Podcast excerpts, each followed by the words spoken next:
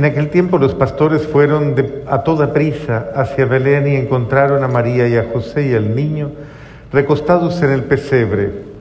Después de verlo, contaron lo que se les había dicho de aquel niño y cuantos lo oían quedaban maravillados. María, por su parte, guardaba todas estas cosas y las meditaba en su corazón. Los pastores se volvieron a sus campos, alabando y glorificando a Dios por todo cuanto habían visto y oído, según lo que se les había anunciado. Cumplidos los ocho días, circuncidaron al niño y le pusieron por nombre Jesús, aquel mismo que había dicho el ángel antes de que el niño fuera concebido. Palabra del Señor.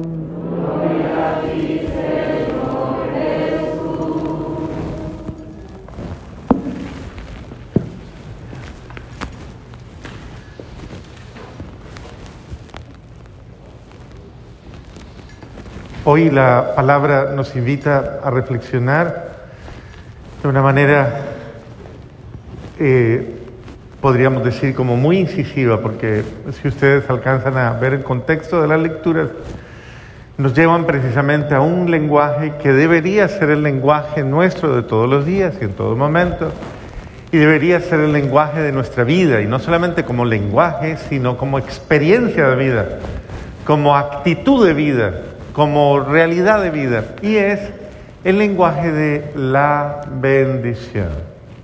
Por eso dice la palabra Hoy, comenzando por el primer texto, el, texto del primer, eh, eh,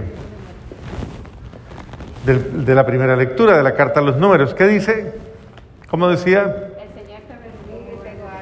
El Señor te Eso, María, eso me encanta porque María siempre viene preparada para la misa y se la aprende casi de memoria. Así me encanta María. Entonces dice que el Señor te bendiga y te... Voltéese hacia el lado y hágalo, hágalo, hágalo que le están diciendo. Levante la mano con poder, con fuerza, con gana, con autoridad espiritual. Hágalo en el nombre del Señor. Levante la mano, usted es instrumento de Dios. Y levántesela y póngala encima del que le va a decir. Diga, el Señor te bendiga y te guarde. Eso, con ganas te muestre su rostro y tenga misericordia de ti.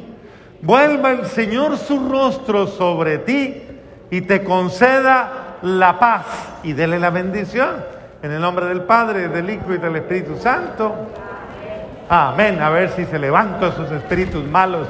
A ver si entra poder, gracia, alegría, gloria, bendición. Eso. Por el poder de la bendición nos hacemos criaturas nuevas y entra un aliento nuevo en nuestra vida y un ánimo nuevo y un espíritu nuevo y nuevas ganas y nuevo entusiasmo y nuevo porque es la bendición de Dios, el aliento divino. Piénselo, yo quiero que usted lo memorice, que se lo meta en las fibras de su ser, porque la gente no entiende que este es uno de los regalos más bellos que Dios nos ha dado, de lo más, es parte del lenguaje cristiano. El ser cristiano es un, llamado a, un ser llamado a la bendición. ¿Por qué? Porque básicamente es un ser bendito. Voltea y mire al lado y piense que es bendito. Mírelo, mírelo, bendito. No bendito como usted lo dice, bendito sea Dios. No, ese bendito no. Sino un ser verdaderamente bendito. Eso quiere decir bendecido. Dígaselo, dígale, dígale, usted es bendecido. Usted es bendecido en el... Claro que es bendecido. Somos seres bendecidos, benditos. ¿Qué sería lo contrario? Usted eso no lo va a decir nunca. Además porque es una mentira del otro, del demonio. Eh, la verdad de Dios para todo ser humano es que todo ser humano es un ser qué? Eso. Por eso un ser, un ser bendecido nunca dice, ah, que yo soy de mala suerte, ah, que yo soy de mala, ah, es que yo, a mí todo lo malo me cae, ah, es que yo no tengo, eh, mire, yo no me gano ni una lotería. es que yo estoy salado, es que yo... Eso es, eso es una forma triste de desacreditar la verdad de Dios sobre usted. Si usted, no mismo, si usted mismo no cree en el don de Dios en usted, qué tristeza, Dios mío. Porque entonces nadie lo va a creer. Entonces es importante que usted lo entienda hoy. Hoy es importante que usted retome ese sentido de la bendición. Por eso el Señor en todo momento, en todo contexto, Dios nos llama benditos, benditos. El día que entra el juicio final, dice, según las palabras del Evangelio de Mateo, dice, ese día nos dirán, venid benditos de mi Padre, venid benditos. El apóstol San Pablo siempre en las cartas de Pablo, ¿quiénes leen las cartas de Pablo aquí? ¿Quiénes? ¿Nadie? Bendito sea Dios, bendito sea. Padre, estamos en crisis, vamos a tener que hacer algo. Nadie lee las cartas de Pablo aquí. El apóstol San Pablo constantemente está diciendo a los llenos de gracia, a los bendecidos, a los bienaventurados, a los benditos de Dios. Y esto es importante nosotros recordarlo porque es importante recordar que en virtud de Cristo somos seres que vivimos en la gracia, en la bendición, en la alegría, no en la negación, no en la maldición, no en la desgracia. A usted nadie le, escribe diciendo, hola desgraciado, ¿o sí? ¿Sí? Uy, no, eso sí está grave entonces. A usted todo el mundo debe decirle a los santos, a los benditos, a los agraciados, a los bienaventurados, a los felices. Porque es que el que nos ama, el que nos quiere, nos hace bendice, benditos. Por eso somos ricos en toda clase de bienes espirituales y celestiales. Como lo dice el apóstol Pablo, Él nos ha elegido en la persona de Cristo con toda clase de bienes espirituales y celestiales. Y la segunda lectura trata de ir en la misma línea. Hermanos, al llegar la plenitud de los tiempos, envió Dios a su Hijo, nacido de mujer, nacido bajo la ley, para rescatar a los que estábamos bajo la ley, a fin de hacernos hijos suyos. La carta a los Gálatas va a continuar desarrollando el texto y va a decir, porque ya no eres esclavo, sino hijo. y como hijo, heredero del reino de Dios. Es, bello que usted sienta que es todo lo que Dios quiere para usted, esa bienaventuranza, Él lo hace porque tiene una relación filial con usted, una relación de amor, una relación en la que Dios le da todas sus gracias y bendiciones porque le ama, porque Dios le ama a usted. ¿Usted cree que Dios le ama? ¿Seguro? ¿Usted cree en eso? ¿Usted se ama a sí mismo? ¿Sí? Porque ese es el primer comienzo. Eso sería lo primero que hay que sanar. Comenzar a sanar en mi vida. Cuando yo no tengo amor a mí mismo, a mi existencia, a mi realidad, eso quiere decir que todavía no, yo no he entendido el amor de Dios en mi vida. Yo estoy llamado a vivir el, el amor de Dios en mi vida como un regalo, una bendición absoluta de su misericordia. A disfrutarlo, a gozarlo y a recrearme en el amor de Dios, a vivir como un feliz, como un bienaventurado, un feliz. Pregúntale al de al lado, ¿usted vive como un feliz o un infeliz? Pregúntele, pregúntele. ¿Como infeliz o como feliz? ¿Ah? Por eso el ángel le dice, feliz la que ha, feliz la que ha. Feliz usted que cree. Es que creer ya te hace feliz, porque te lleva al nivel de la esperanza. Y la esperanza te muestra todas las posibilidades. Todo es posible para él que... Amén. Y usted tiene que creer más, creerle más a Dios, confiar más en Él esperar más en Él, querer que todo es posible. para el que cree. ¿Qué nos falta a veces en la vida? Porque a veces hay cosas que nos quedan como mal hechas, como mal, como de verdad, como que no llegan a su plenitud. Porque hay muchas cosas que nos dejan insatisfechos en la vida. Precisamente por eso. Porque nos hace falta vivirlas más en bendición. Saber que lo que yo estoy haciendo, yo le estoy haciendo como una persona que todo lo que hago bien me hace feliz. Y hace feliz a otros. Hace feliz a los demás porque les hace bien. Entonces, qué importante es que yo comience a liberarme y ojalá este año que termina uno puede traer a su mente y decir, a ver, y quiero que se haga la pregunta, este año que termina, ¿le satisfacen los resultados? ¿Sí? ¿Está contenta, contento con lo que evalúa? ¿Cree que fue suficiente? ¿Hizo todo lo que debió? ¿Se propuso ¿Se propuso algo? ¿Se propuso mejorar su vida?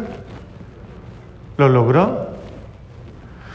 Una fácil, pues, ¿cuántas dietas se propuso en este año? ¿Cuántas empezó?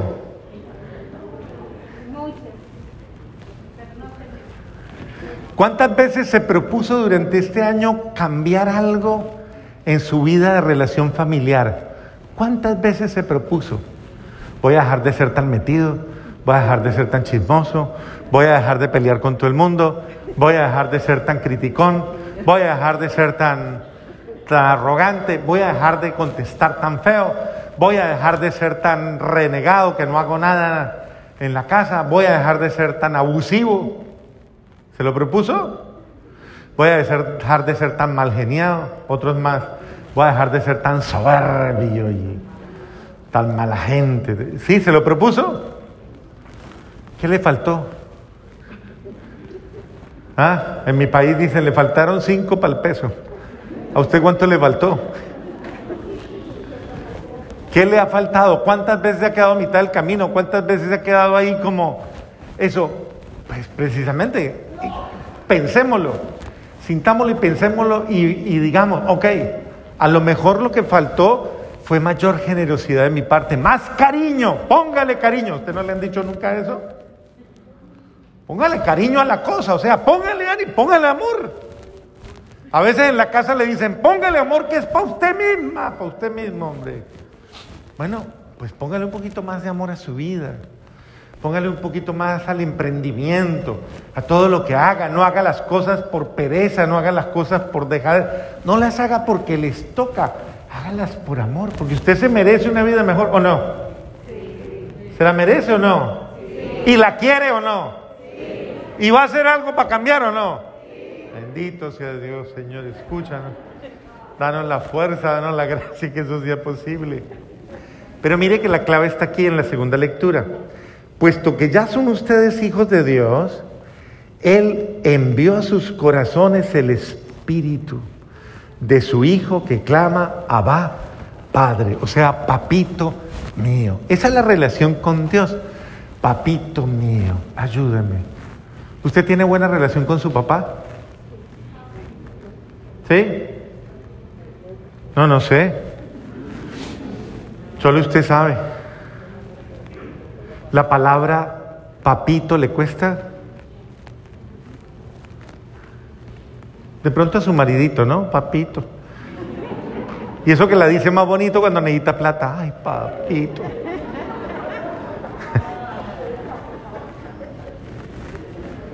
Pero, la relación padre, padre mío, papá, papito mío. Esa expresión bella, papito mío, Dios es mi papá. Y ese Dios quiere que yo lo llame y clame a Él. Así que ya no eres siervo, sino hijo. Y si eres hijo, eres heredero, heredero. Es decir, beneficiado de todos los bienes de Dios, de todas las bondades de Dios, de todas las alegrías de Dios.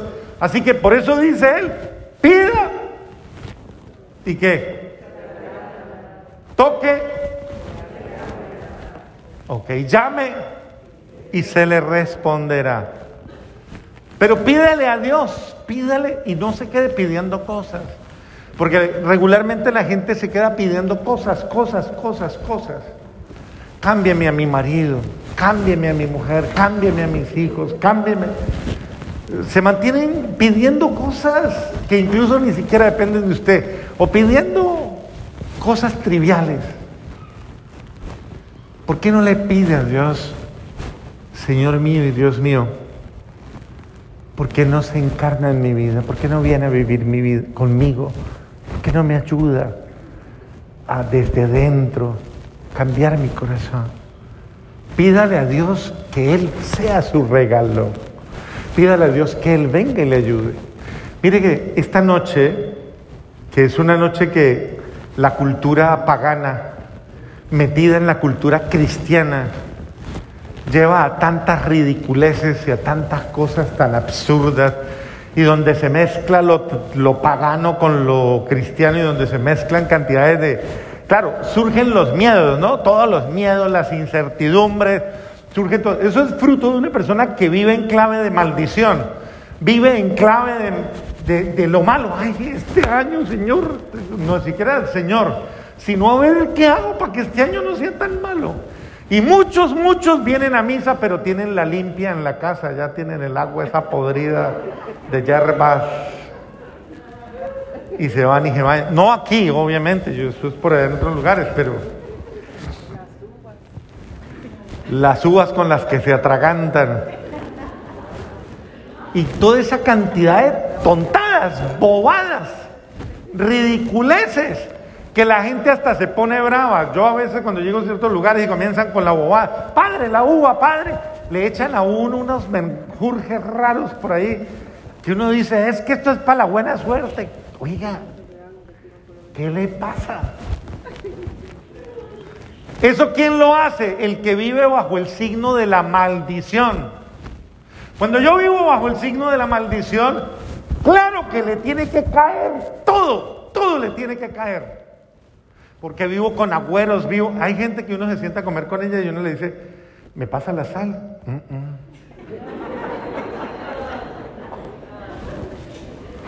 ¿Y usted por qué no se casó, mi hija? No, es que me barrieron los pies. No, pero.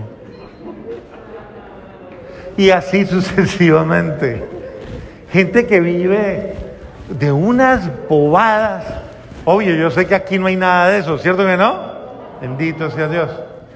Nadie tiene el pantisuerte por ahí amarillo, verde, rojo, ni nada de esa vaina, ¿no? Y está en misa. Ah, bendito sea Dios. Vamos a poner una cámara de rayos X ahí, padre, a ver qué se puede. y uno no sabe porque hay gente que vive bajo el signo de la maldición, es el signo de la desgracia. ¡Ah! Me va la desgracia, tengo que oírle a la desgracia, tengo un destino de desgracia. Claro, si usted vive bajo eso, de que le cae, le cae. ¿Y por qué le va a caer? Porque usted cuando niega la bendición y se abre a toda esa suerte de, mentiras y de farsas, inmediatamente usted se expone a lo que cree. Por eso el Señor le dice, cuando sana a alguien, le dice, hágase según qué? Tu fe. ¿Según qué? Según tu fe, según tú lo has creído. Si usted cree que esta noche se le atraviesa un gato negro y le va a ir mal todo el año, le va a ir mal todo el año para que no friegue, chupe, así le gusta, pues así lo va a tener. ¿Quién le manda a creer en esas bobadas? Crean en Dios, créale a Dios, confíe en Dios, confíele en su amor, su futuro, su esperanza, todo, créale, Dios es su Señor, Él le ama, y si Él está con usted, su futuro es bueno y nada malo le va a pasar porque Dios está conmigo. Dios nos bendice, Dios nos protege y todo lo bueno de Dios va a venir a nuestra vida en esta noche. Eso es lo que usted tiene que levantarse esta noche a hacer. Hoy, como un acto humilde, un acto humilde, en fe y en autoridad. Esta noche antes de comer cualquier cosita, antes, apenas lleguen las 12 de la noche, que todo el mundo entra, las 12, las 12, las 12. Entonces el trago, la no sé qué, a las 12 de la noche, arrodíllese. Póngase de rodillas. Abra los brazos al cielo y dígale, Señor, aquí estoy. Bendíceme, Señor, bendíceme. Bendice mi hogar, bendice mi vida, bendice mis hijos, bendice mi mañana, mi hoy, mi pasado, que me duele y me carga. Señor, bendícelo. Y que el mayor de la casa o el cabeza de la casa se levante y en el nombre de Dios dé la bendición a todos, absolutamente a todos. Y que en nombre de Dios reclame esa bendición para la vida de todos. Y Dios que es fiel les dará esa bendición este día, absolutamente para todos. ¿Está bien? Eso es lo que debemos creer y eso es lo que debemos transmitir. Pero que no se le agote la cosa. O sea, que usted siga haciéndola. ¿Por qué? Porque el Espíritu Santo nunca se agota. El Espíritu Santo siempre, siempre está pronto. Entonces usted respire, hablar con Dios, orar, es igual que respirar. Respire esperanza. A ver, respire un poquito. ¿Qué respira usted? ¿Angustia? ¿No? Ahora, ¿qué respira? Respire. ¿Hambre? ¿Qué respira? Sí, por allá hay hambre. Sí, claro. Pero me gusta porque la niña es sincera, dice es hambre. ¿Y usted qué respira? Respire eso, esperanza, espíritu de Dios. Respire alegría, respire bendición, respire paz, reconciliación y diga, Señor mío y Dios mío, por la acción del Espíritu Santo, llene mi vida, llene mi corazón, llene mi alma, llene mi mente, llene mi espíritu, lléname de ti. Esa es la expresión que debemos usar siempre. Lléname, Señor, de ti. Bendíceme, acompáñame, cuídame, protégeme y verá que este año será un año en el que usted glorificará a Dios, lo alabará, lo bendecirá y verá la mano poderosa de Dios actuar sobre usted y su familia. Amén.